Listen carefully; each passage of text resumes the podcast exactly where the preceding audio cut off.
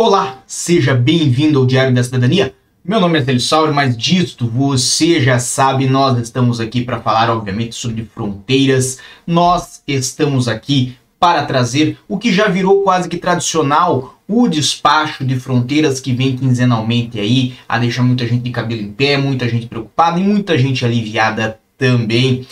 Então hoje nós vamos falar sobre o despacho número 2207-A de 2021 e nós vamos falar sobre o que mudou ou não mudou nesse despacho, vamos dissecar ele de uma forma diferente, de uma forma muito bacana.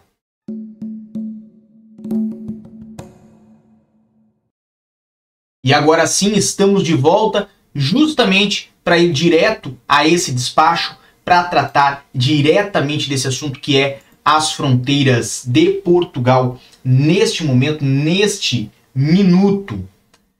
Dia 26 de fevereiro de 2021, então, foi publicado esse despacho que é o 2207-A de 2021, que define as medidas aplicáveis ao tráfego aéreo com destino a partir de Portugal continental. De um modo geral, esse despacho mantém a suspensão de todos os voos comerciais ou privados dos aeroportos ou aeródromos de Portugal continental com origem ou destino para o Brasil ou e o Reino Unido. Também é, tem aí mantém a suspensão, certo, para todos os voos, mas faz a exceção dos voos de natureza humanitária, esses voos não vão ter prejuízo, muito pelo contrário, vão se manter esses voos. Quando nós falamos ainda dessa situação dos voos de natureza humanitária, nós temos que lembrar que estão permitidos aí os voos de repatriamento, como teve um no dia 26 e no 27, realizado pela TAP. Lembrando que este voo de repatriamento, muito embora tenha esta natureza humanitária, não foi um voo gratuito os consulados deixaram claros, claro, inclusive, que este voo seria privado da companhia aérea e que os consulados não realizariam o pagamento, a manutenção ou né, a reserva ou qualquer forma que vocês queiram dar da passagem aérea para as pessoas. Então caberia às pessoas a fazer a aquisição das passagens para participar desses voos. Lógico, tivemos aí uma grande procura e o preço destas passagens chegou ao que eu soube até 1.350 euros por apenas uma perna, a perna de ida ou a perna de vinda. Ok? De um modo geral, ainda está permitida a questão do repatriamento. Lógico, nós temos que verificar se irá ocorrer, se irá acontecer mais algum voo nesse sentido de repatriamento, seja para Portugal, seja de Portugal para o Brasil, como tem muitos cidadãos brasileiros que estão hoje no aeroporto de Lisboa a esperar uma atitude da parte do consulado. Tá ok? Mas, a princípio, não temos mudança nessa situação. Também temos aqui que está autorizado o tráfego aéreo com destino a partir de Portugal continental de todos os voos, de para os países que integram a União Europeia e dos países associados ao espaço Schengen. Lembrando que existe uma recomendação que faz distinção entre os países, que seria o anexo 1 e o anexo 2, nós já vamos mostrar, lógico, isto vai fazer distinção no que tange a é, é, quarentena a ser realizada aqui em Portugal. E também de e para países e regiões administrativas especiais cuja situação epidemiológica esteja de acordo com a recomendação da União Europeia. Quais países são esses?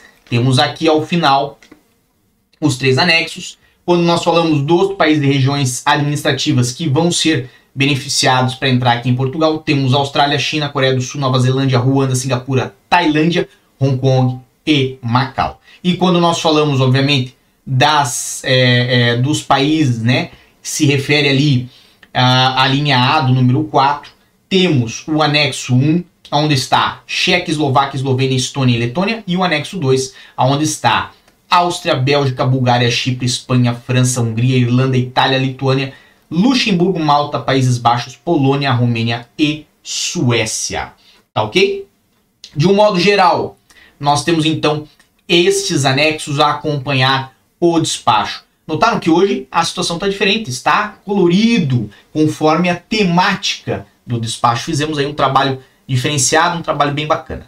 Então, quando nós falamos destes casos, certo? Ainda falta nos falar do quê? Falta nos falar dos demais casos. Falta nos falar do caso dos cidadãos de países que não integram o espaço Schengen e que não estão entre aqueles especiais, aqueles que têm uma situação favorável.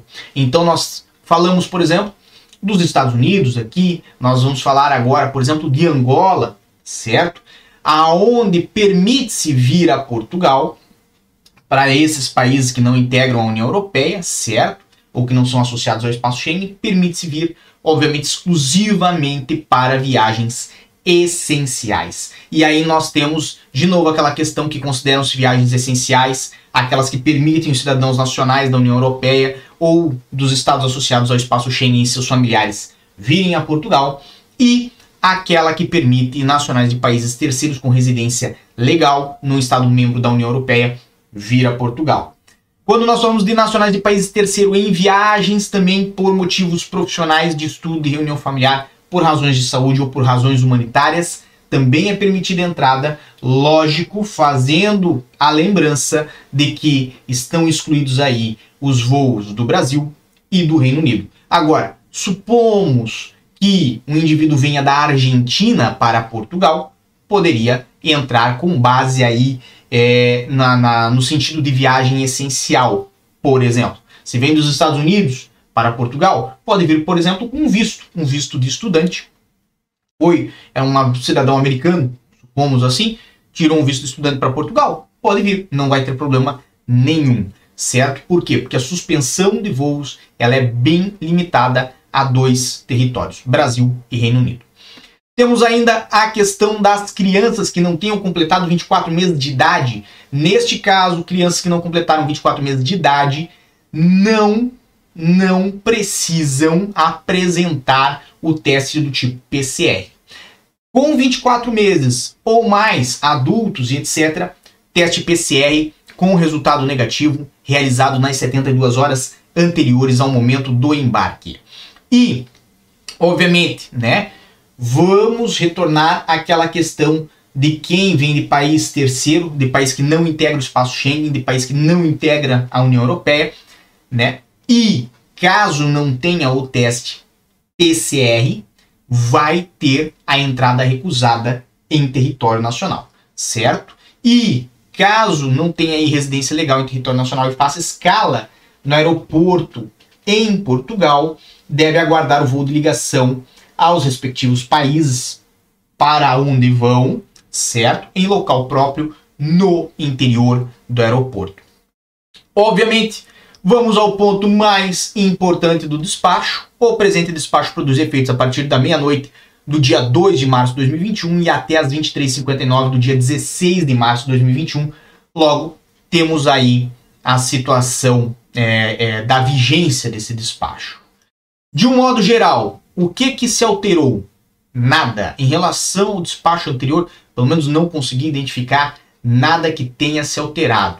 Agora, o que, que nós podemos esperar? Uma abertura depois de 16 de março? Você acredita que vai existir uma abertura depois do dia 16 de março? Ah, no dia 9 de novembro vai estar aberto. Não. Não tão longe. Mas logo em, segui em seguida, no dia 16 de março, acha que isso vai mudar?